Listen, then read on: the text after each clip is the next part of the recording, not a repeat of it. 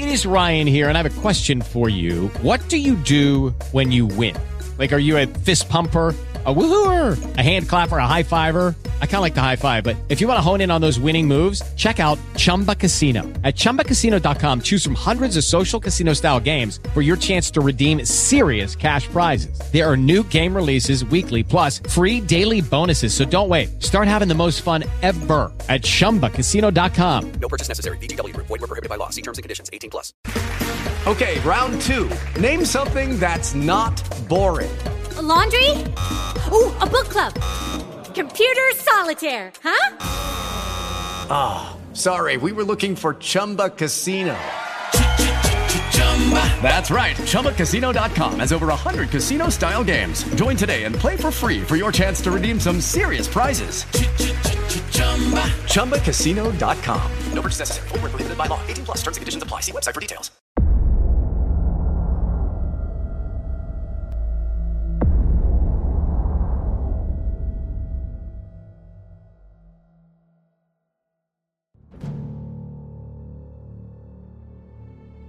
Muy buenas a todos y bienvenidos a otro vídeo de lore de Warhammer 40.000.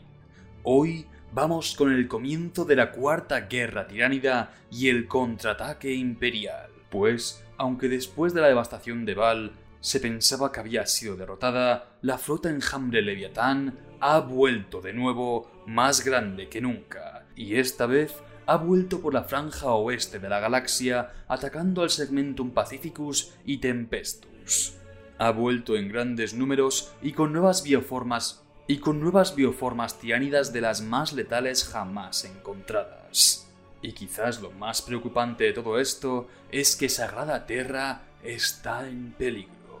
¿Y qué hará el Imperio para contrarrestar esta gran amenaza? Os preguntaréis, pues ha desplegado un sinfín de ejércitos y héroes listos para rechazar los ataques tiánidos. Entre ellos están los puños imperiales con la Falange, la Guardia del Cuervo con Kaivan Shrike, los ultramarines liderados por el capitán de la primera compañía, Severus Ageman, que fue de los primeros en luchar contra los tiránidos sobre Macragh y por lo tanto es veterano de la primera guerra tiránida y su experiencia contará mucho para contrarrestar a los tiránidos.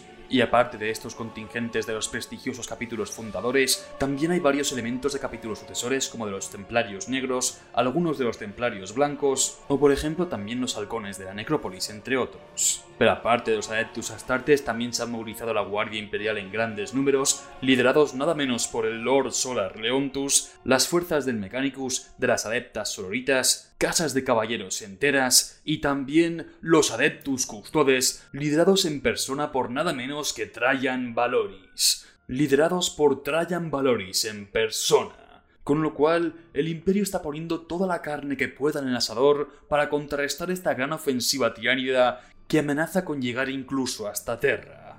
Pero antes de adentrarnos en el lore, tengo noticias para vosotros, amigos, pues empiezan mis sorteos en Patreon.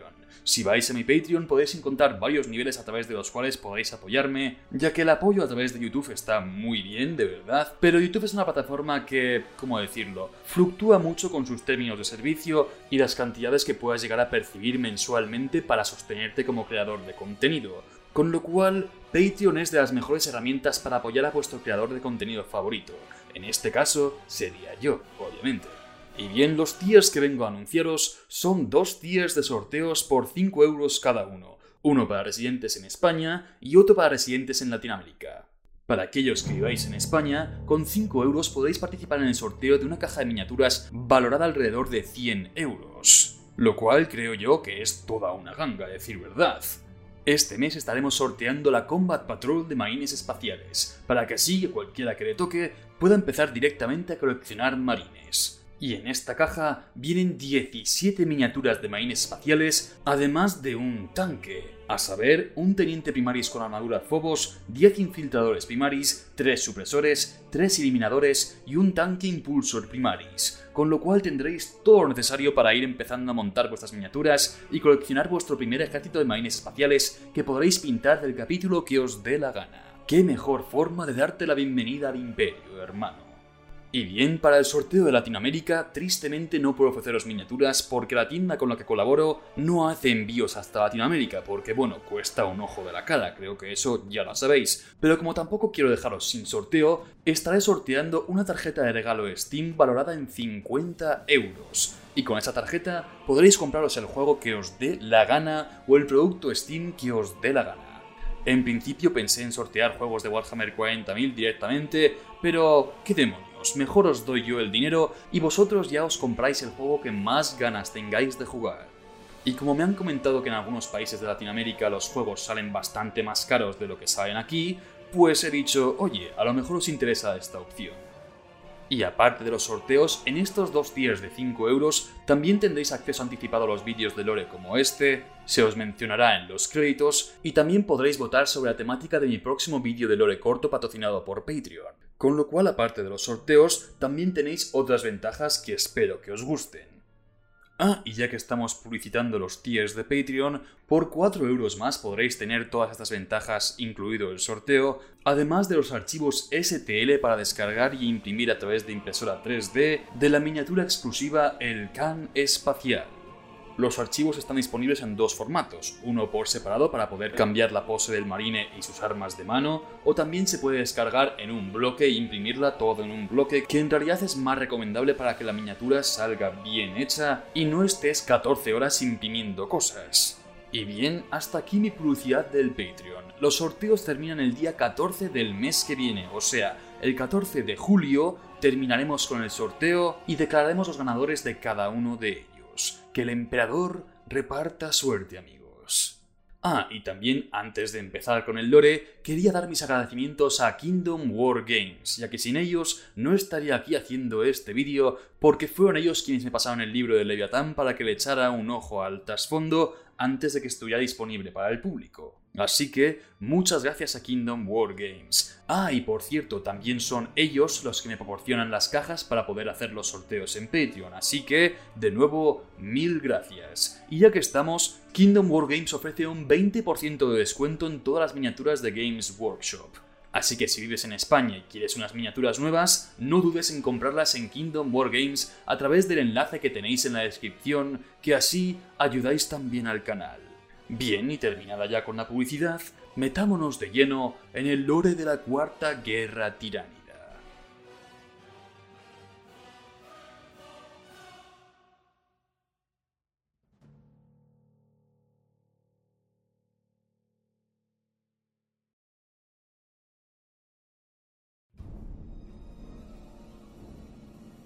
El silencio era el primer indicador de que algo no andaba bien en el Segmentum Pacificus.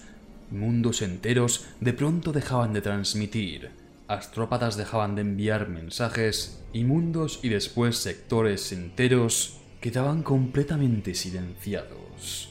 Ni siquiera el cese de transmisión de las balizas astromagnéticas de los sectores Asmodiox y Morpheum alertaron a los altos mandos de estos sectores, pues había varias razones que podría explicar este fenómeno. Para empezar, el sector Asmodiox estaba sufriendo la ira de un Wag orco que estaba causando la devastación a lo largo de distintos subsectores, mientras que por otro lado, 12 sistemas enteros del sector Morpheum habían sido completamente tragados por la tormenta disforme Gogmagor con lo cual los altos mandos lo achacaron a uno de estos dos fenómenos sin darle demasiada importancia. Mientras tanto, el velo de la oscuridad y el silencio seguía corriendo. La causa de este silencio de tantos mundos cayendo bajo el velo de la oscuridad, como sabemos nosotros, es el efecto de la sombra en la disformidad que proyectan los tiránidos, una especie de aura psíquica que de alguna forma corta toda comunicación hasta telepática, dejando a los mundos indefensos y aislados contra la marea de tiránidos que se les viene encima y como los encargados de estos sectores no dieron demasiada importancia a este silencio, los tiranios mientras tanto fueron engullendo mundo tras mundo sin que el imperio se diera cuenta. Sin embargo, por suerte o por desgracia, la verdad no tardó en desvelarse. Un fatídico día, durante una reunión del alto mando del sector Morpheum, el alto astrópata del sector recibió una horrible visión de los ataques tiánidos y a través del horror que estaba experimentando, sus poderes psíquicos manifestaron tentáculos, zarcillos, garras y rostros chillones que por desgracia acabó con la mitad del mando del sector que se encontraba reunida en aquella sala. Otro indicador del avance tiránido era que en el subsector Viroz los ataques de los orcos cesaron de repente y los orcos comenzaron a huir del sistema, algo que en principio parecía ser una buena noticia hasta que vieron que los orcos eran perseguidos por bionaves tiránidas portando aberraciones senos aún más horripilantes. Otra señal clara de la invasión tiránida eran las oleadas de refugiados que llegaban de sectores asolados por los tiránidos a bordo de naves severamente dañadas, varias de ellas mostrando daños provocados por ácidos o lo que parecían ser enormes tentáculos o garras, señales claras que los atacantes fueron tiránidos. Otras de estas naves Incluso llegaron con bioinfestaciones senos ciánidas sobre sus cubiertas, pero estas naves, sin embargo, directamente fueron destruidas antes de poder llegar a cualquier puerto, pues el imperio no se la juega en estas ocasiones. Y de entre todas las señales, estas naves de refugiados fueron la clave para identificar la escala de la amenaza tiránida, pues a bordo de ellas se encontraban tropas disciplinadas que ofrecieron imágenes y descripciones más definidas del problema y cuando reunieron suficientes informes, el personal de mando imperial llegó a la siguiente conclusión. La flota enjambre Leviatán había vuelto. Esta vez estaba atacando desde el oeste de la galaxia con dos nuevos y colosales zarcillos aparentemente coordinados. Estos nuevos zarcillos de la flota enjambre Leviatán serían bautizados como Nautilon y Prometor. Nautilon, que se estaba desenrollando a través de una franja del sector Asmodiox y empujando hacia el borde occidental del sector Vinor, había descendido desde arriba del plano galáctico, mientras que Prometor había desgarrado las entrañas del sector Morpheum y ya se encontraba haciendo incursiones en el vecino golfo de Casidor. Y prediciendo la ruta que las flotas enjambre tomarían, los altos mandos imperiales vieron que ambos zarcillos estaban avanzando en cursos aproximadamente paralelos hacia el este galáctico, en una ruta que si no se alteraba detenía, los llevaría a las afueras del propio segmentum solar y en el peor de los casos, a los umbrales de la propia sagrada Terra. Ah, y por cierto, ya que estamos hablando de tiránidos llegando hasta Terra, por lo visto ya hay dos flotas enjambre menores que se encuentran dentro del segmentum solar, engullendo todo lo que puedan a su alcance. Es cierto que sí, son dos flotas menores y se han despachado fuerzas imperiales para lidiar con ellas pero aún así son la prueba definitiva de que los tiránidos ya han penetrado al interior del segmentum solar. Y también, ya que estamos hablando de Terra, ¿os acordáis de ese culto Genesterer que mencioné que estaba sobre Terra, que iba a ser purgada por los custodes? Pues por lo visto se declaró purgada por los mismos custodes, pero según nos informa el lore nuevo de Leviatán, existen dudas sobre su exterminio y puede que el culto Genesterer siga activo por Terra cada vez creciendo más y más, a la espera quizás a que lleguen los zarcillos de Nautilon y Prometor y por fin puedan reunirse con la flota enjambre y devorar Terra entera. Bien, volvamos un poco al tema. Los zarcillos Nautilon y Prometor están engullendo el sector Pacificus a grandes bocados, con cantidades de tiránidos verdaderamente ingentes, que por mucho que las fuerzas imperiales de marines espaciales, Mechanicus y Sohoritas del sector intenten de frenar, simplemente no son suficientes y lo único que pueden hacer es atrincherarse como buenamente puedan e intentar vender sus vidas al precio más alto posible para ver si así pueden ir frenando el avance de los zarcillos. Aunque honestamente, si no reciben refuerzos y pronto, todos sus intentos caerán en saco roto. Entonces, alguien debe llevar la voz de alarma a Terra y exigir que esta invasión tiránida se aplaque con todas las fuerzas disponibles. Y bien, ¿quiénes serían los pobres afortunados en ir hasta Terra y avisar de semejante amenaza a los altos señores? Pues nada menos que los Adeptus Custodes, o bueno, técnicamente los ojos del emperador. Veréis, los ojos del emperador técnicamente son adeptus custodes retirados, digamos. Custodes que tras milenios de servicio ven que sus habilidades han menguado incluso una fracción de lo posible, se exilian y viajan por la galaxia a modo de espías, tratando de destapar y anticipar las mayores amenazas que puede haber al imperio y sobre todo al mundo del trono donde descansa el emperador. Por suerte, los ojos del emperador vieron los informes de los avances de los zarcillos de Nautilon y Prometor y decidieron que esta amenaza era demasiado grande como para ser ignorada y que si no hacían algo pronto, su propio emperador corría peligro, con lo cual no perdieron tiempo en partir hacia Terra para levantar la voz de alarma. Y así, los ojos del emperador llegaron a Terra a bordo de una fragata de la Armada Imperial conocida como el Engranaje. La fragata se adentró en el espacio orbital terrestre ignorando todas las rutas espaciales establecidas, y mientras descendía hacia el puerto espacial de la Puerta del León, fue desafiada por más de una veintena de plataformas de defensa orbital y acorazados, pues una fragata aproximándose a semejante velocidad sin emitir ningún código de identificación e ignorando todas las rutas establecidas, desde luego podría ser una amenaza. En respuesta al engranaje, emitió códigos de identificación con un nivel de autorización tan astronómicamente alto que todos los que lo procesaron fueron posteriormente lobotomizados y reutilizados como servidores para mantenerlos en secreto. Como veis, los custodes en cuanto a seguridad se refiere no se andan con tonterías, y simplemente haber visto sus códigos de identificación es suficiente como para convertirte en servidor para que no puedas contárselo a nadie jamás. Una medida quizás un tanto drástica, pero desde luego efectiva. En fin, de la fragata desembarcan tres ojos del emperador que, ignorando a todo aquel que intentara frenarles el paso, se dirigieron directamente a reunirse con Trajan Valoris.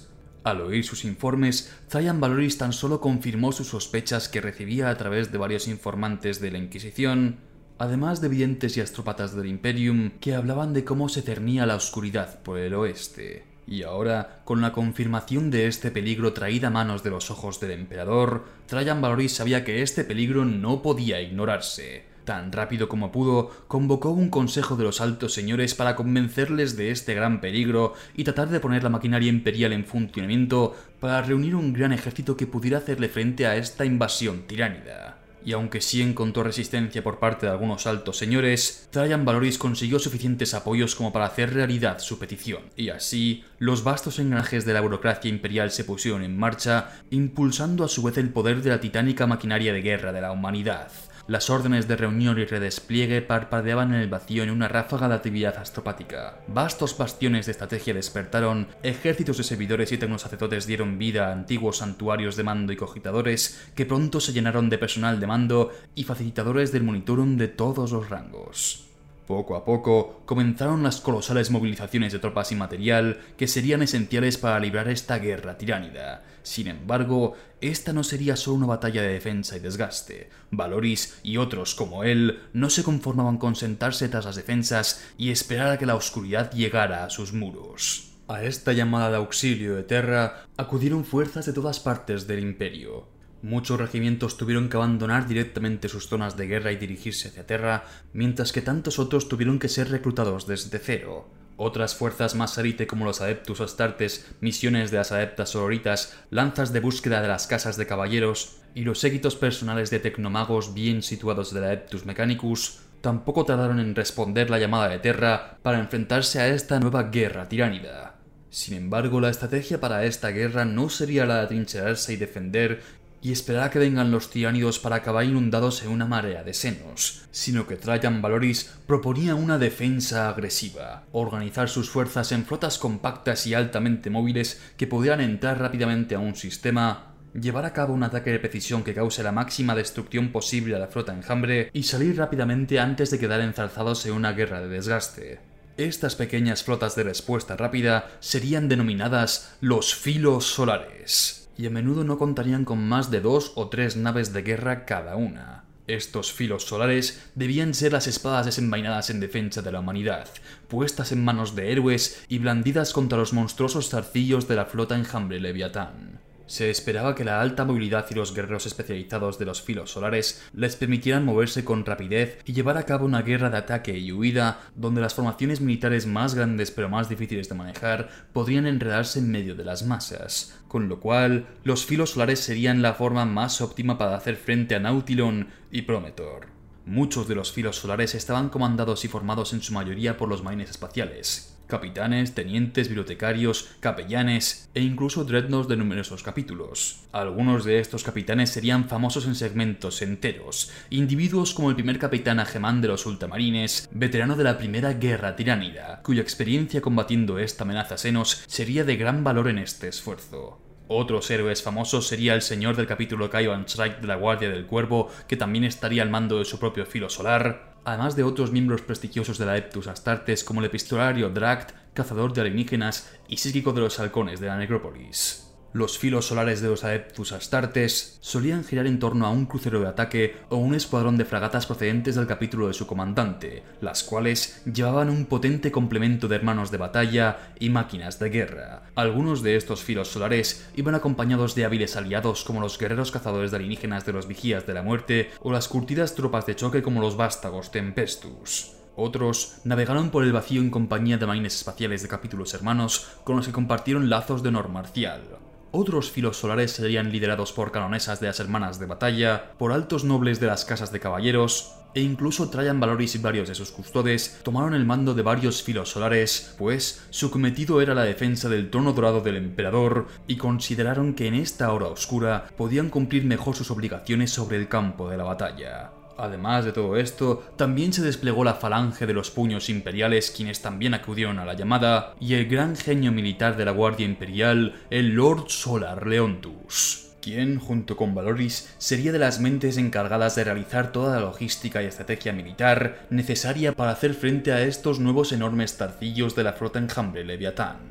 Cuando los filos solares habían sido organizados, partieron raudos hacia el Segmentum Pacificus para comenzar la purga de senos.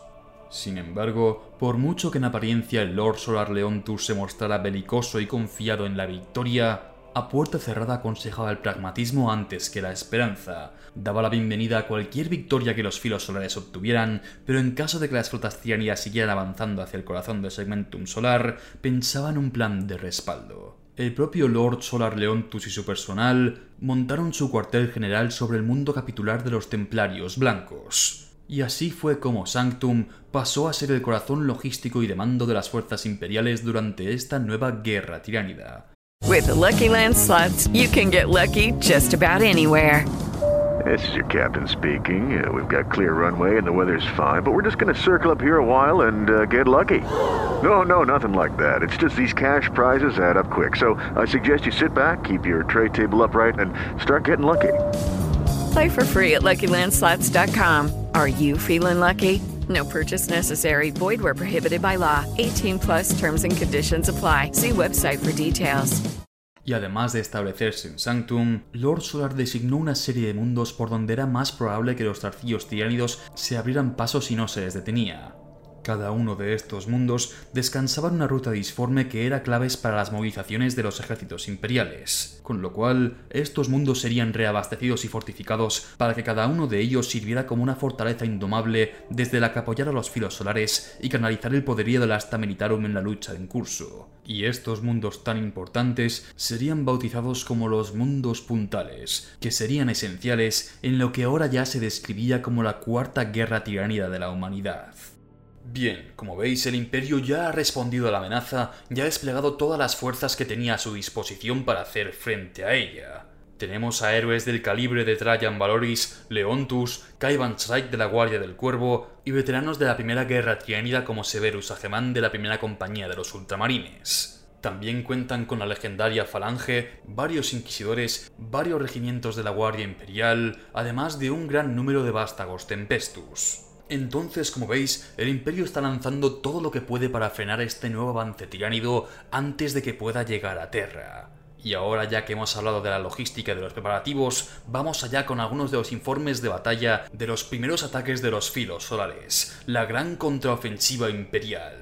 Aunque antes de empezar voy a pedir perdón por la calidad de las imágenes de algunos de estos informes de batalla, ya que no pude escanear todos bien y algunos de ellos tuve que sacar fotos con mi móvil, con lo cual ya me podéis disculpar. Pero bueno, al menos os traigo el lore nuevo y fresquito como buenamente pueda. En fin, vamos allá con los informes de batalla. Látora aliviada. El filo solar Maxim de los puños imperiales ha llegado al sistema Taimari, que actualmente está sufriendo un 60% de asimilación por parte de los tiránidos del zarcillo Prometor. La fuerza del capellán Maxim alivió el asedio del mundo capital Latora, ayudando a los activos imperiales existentes a repeler los enjambres de vanguardia tiránidos y a limpiar barra reforzar las defensas establecidas. Los combates en Latora continúan, pero ahora se decantan a favor de los fieles. Problemas en Artemia. Los coros de datasermones han facilitado una llamada de socorro de corto alcance para escapar de la sombra de la disformidad en torno al mundo forja de Artemia Majoris. El filo solar Euclisto ha respondido según órdenes del capitán Euclisto de los hijos de Medusa. La presencia trianida estaba demasiado extendida y avanzada para que la ayuda militar convencional resultara eficaz. En su lugar, las reliquias clave y los tecnomagos de alto nivel han sido evacuados de Artemia Majoris a bordo del crucero de ataque Rueda de Batalla. Mundo Factoría. Tras ayudar a las fuerzas imperiales locales a estabilizar el sistema Iago, el filo solar Drakt siguió el rastro del avance tiránido proyectado desde el vecino sistema Outlaw. Allí se encontró con una importante presencia tiránida centrada en un mundo que mostraba colosales lecturas biológicas. Las sondas Augur detectaron una estructura similar a una membrana que aparentemente envolvía gran parte del planeta, identificado como mundo colmena Shakar, e insinuaron la existencia de grandes cantidades de signos de vida no tiránidos mantenidos en biostasis bajo ella. Se observó una importante arquitectura de torres capilares en los polos norte y sur y en el Ecuador, y observadas numerosas naves colmenas succionando. La investigación adicional se hizo imposible debido al masivo contraataque tiránido que forzó la retirada del filo solar Drakt. El epistolario Drakt se va a reunir con los filos solares Pormanon y Chesna antes de regresar al sistema Outlaw. Y este informe en concreto es muy pero que muy preocupante. Parece que los tiránidos están llevando a cabo alguna especie de experimento con formas de vida no tiránidas, o sea, humanos u otra especie de senos. Sea lo que sea, no puede pintar bien para el imperio. ¿Y qué demonios estarán haciendo aquí los tiránidos? ¿Estarán intentando crear una nueva suerte de híbridos entre humanos y tiránidos aparte de los que pueden generar los genestellers? Sea lo que sea, estoy seguro que la aberración que salga de este experimento tiránido nos pondrá a todos los pelos de punta. Aunque con algo de suerte quizás el epistolario Drakt sea capaz de erradicar su experimento antes de que veamos sus horribles frutos.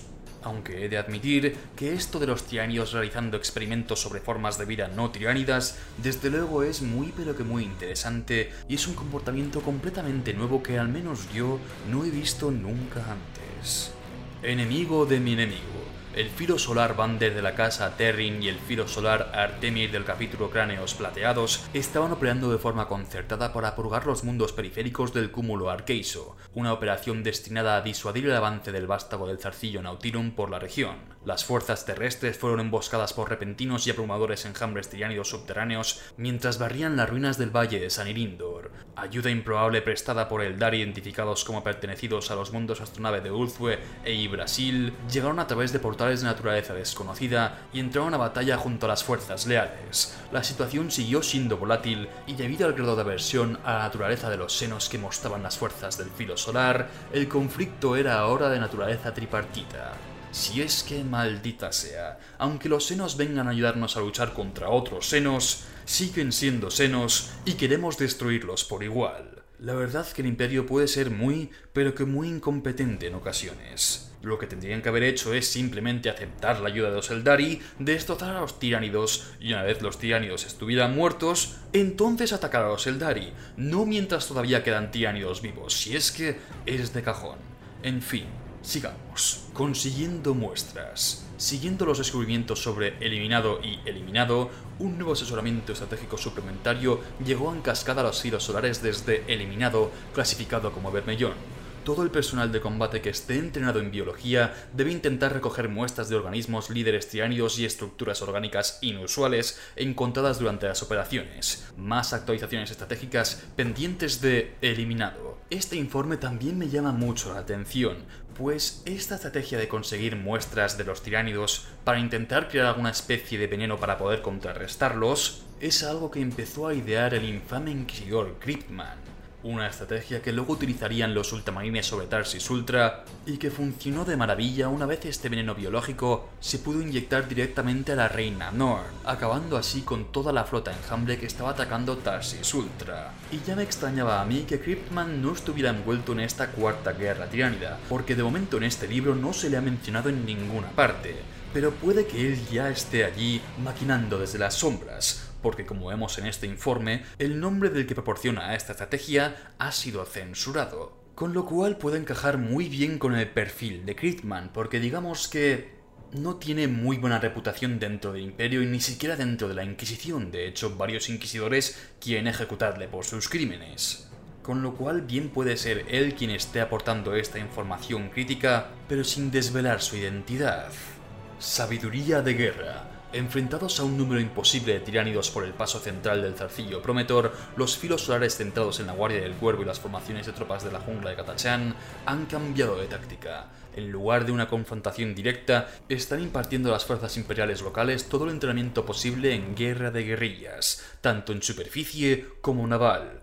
Después, los filos solares se desplazan dejando pequeños cuerpos de voluntarios para ayudar en las operaciones de guerrilla. El éxito de la resistencia a la invasión de los senos ha aumentado su eficacia un 23% en 7 mundos hasta la fecha. Entonces, como veis, la Guardia del Cuervo ya está haciendo de las suyas con su mítica táctica de guerra de guerrillas. Y oye, parece que está funcionando. Sigue así, Kaiban Strike, no nos defraudes. Más profundo. Unidades de servidores Autorequiem interceptadas cruzando el estrecho de Osmol hacia el mando del sector en las estrellas Petramar. Enlace de identificación con el filo solar Jo Shen. El informe final indica que todos los activos con capacidad de vacío del filo solar se han perdido en la batalla y que los guerreros supervivientes están reforzando las fortificaciones del Cafedrum Veracitor en Gen. Encomendamos sus espíritus al dios emperador. Como veis, no todos los filos solares salen victoriosos de sus empresas. De hecho, el libro hace hincapié en que por cada victoria el imperio sufre muchas bajas. Y atrincherarse bajo las fortificaciones de un mundo a esperar la hora de tiránidos, en casi todas las ocasiones, suele acabar siendo una sentencia de muerte para aquellos defensores. Llamas purificadoras. El filo solar Zrakatar prosiguió con éxito la operación de Burgan Kastinov II. El inquisidor Zrakatar dirigió el ataque en cápsulas en persona, comandó una fuerza de 12.400 vástagos Tempestus y sus naves de asalto. Los espíritus máquina del reactor del geonúcleo se volvieron locos y se inició la fusión del núcleo planetario. Inquisidor Zrakatar y 216 vástagos extraídos. La flota Kastinov sufrió una purga estimada del 47% tras la termonova planetaria. Este es otro gran ejemplo de los muchos sacrificios heroicos que han llevado a la humanidad durante esta cuarta guerra triánida en lo poco que llevan ya. Un inquisidor y 12.000 vástagos tempestus asaltan un mundo cubierto de tiránidos para hacerlo estallar, y aunque hayan perdido casi la totalidad de sus tropas, 12.000 tempestus para acabar con el 47% de una flota enjambre, desde luego que no es mal balance. Ruina Roja. El filo solar Gursen llegó al mundo de descenso de Mostar para descubrir una guerra civil entre los enocultistas y un culto de sangre hereje local aparentemente muy extendido. Al considerar que el mundo estaba más allá de toda posible salvación, lo marcaron para Exterminatus y siguieron adelante. En esta ocasión, como podéis ver, en vez de encontrarse un mundo imperial defendiéndose contra los tiránidos, se encontró el mundo sumido en una gran guerra civil de cultos genesterer contra un culto hereje. Y en esta ocasión, el imperio básicamente dijo, ah, ahí abajo tan solo hay senos pegándose con herejes. Denle al botón del exterminatus. Y en verdad, llegados a este punto de no retorno, a veces un exterminatus es la mejor opción disponible.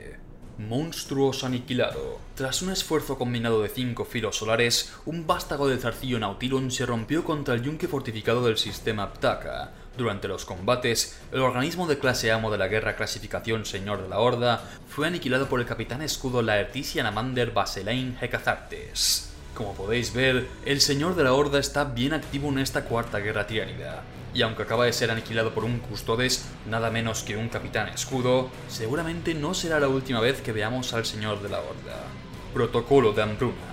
Se ha recibido el augurio estratégico de que un vástago del zarcillo Prometor se acercaba al cinturón de asteroides 876-6 controlado por los orcos. Los filos solares Veritum y Nakazura decretaron una guerra de erradicación contra los pieles verdes, eliminando su presencia a un gran coste antes de retirarse para dejar a los tiránidos sin cantera viva que devorar. Parece que el imperio ha aprendido de sus errores y no quiere ver un segundo Octarius. Antes de dejar que los orcos y los tiránidos se peguen, erradican a los orcos así preveniendo cualquier posible Octarius, y así además privan a la flota enjambre de biomasa. Dos pájaros de un tiro. El último informe de batalla que tenemos de los filos solares se llama Genebóveda 18. Los puños imperiales del filo solar Landirus efectuaron un aterrizaje de emergencia de combate en el mundo infestado de tiránidos de Rasport. En una serie de ataques blindados, abrieron una ruta hacia la fortaleza dorada y de ahí a las bóvedas seguras bajo esa estructura en llamas. Se cree que han recuperado de forma segura una importante reserva de semillas genéticas, aunque no está claro a qué capítulo pertenecen. Como podéis ver, los filos solares lo están dando todo para poder frenar los amantes de los zarcillos Nautilon y Prometor.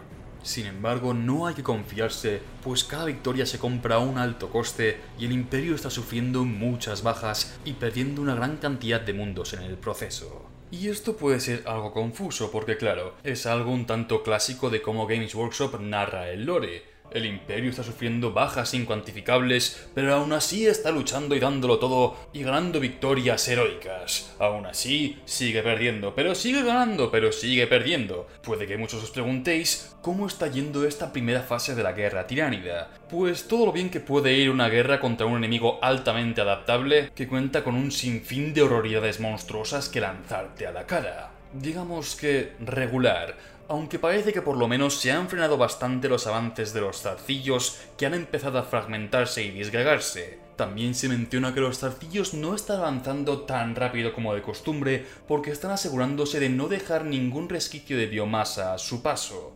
Pero en fin, digamos que los esfuerzos imperiales, a un alto coste, están logrando frenar la oleada de tiránidos que está surgiendo del segmentum Pacificus. Sin embargo, cuando la esperanza parece brillar, es cuando la oscuridad se cierne aún más sobre nosotros.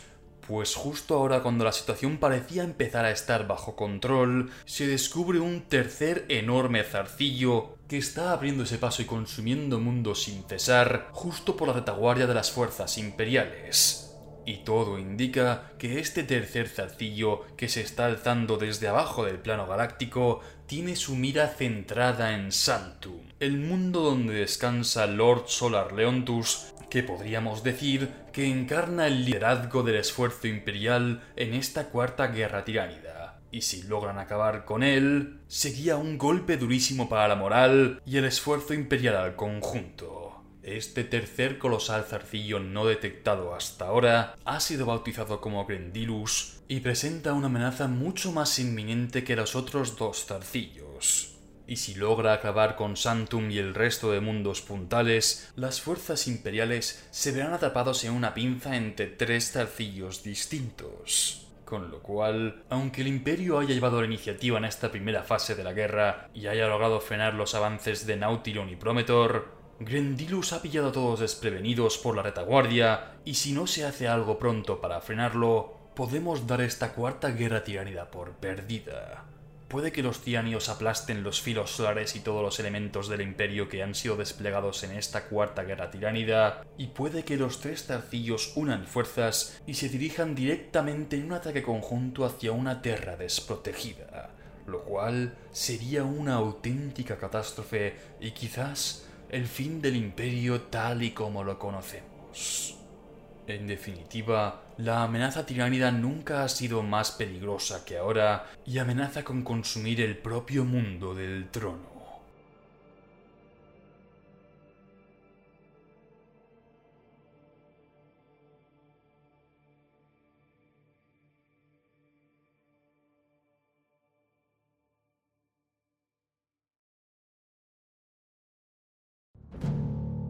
Muy bien, pues aquí tenéis la primera fase de la cuarta guerra tiránida. el surgir de los arcillos Nautilon y Prometor y el ataque de los filos solares. En el siguiente vídeo veremos qué pasa con este tercer zarcillo Grendilus y cómo ataca las posiciones de la retaguardia imperial y asedia el propio mundo de Sanctum donde se encuentra Lord Solar Leontus. Desde luego, esta cuarta guerra tiránida está muy pero que muy interesante, y esto tan solo es el principio. Sé que quizás debería haber hecho un vídeo de tiránidos antes de abordar la cuarta guerra tiránida, pero es que esta información era tan fresca y nueva que no he podido evitar hacer un vídeo al respecto. Así que puede que cubra la cuarta guerra tiránida por separado y después haga un vídeo de los tiránidos en general, donde también incluya algo de información al respecto porque como se suele decir, el orden de los factores no altera el producto. En fin, si os ha gustado el vídeo, dadle al like, suscribiros, dejad un comentario con vuestras opiniones e impresiones y recordar que tenemos dos sorteos activos en Patreon ahora mismo que terminan el 14 de julio. Si vives en Latinoamérica puedes llevarte 50 euros y una tarjeta digital de Steam de regalo, y si vives en España tienes la oportunidad de optar a una caja de Combat Patrol valorada en 125 euros tan solo por el precio de 5 euros. Y apuntaros rápido amigos porque ahora tengo muy poca gente en estos tiers, con lo cual si os dais prisa tendréis más oportunidades de llevaros el premio. Que el dios emperador reparta suerte amigos. Y con esto ya me despido. Como siempre, muchas gracias por escuchar. Nos vemos en el próximo vídeo.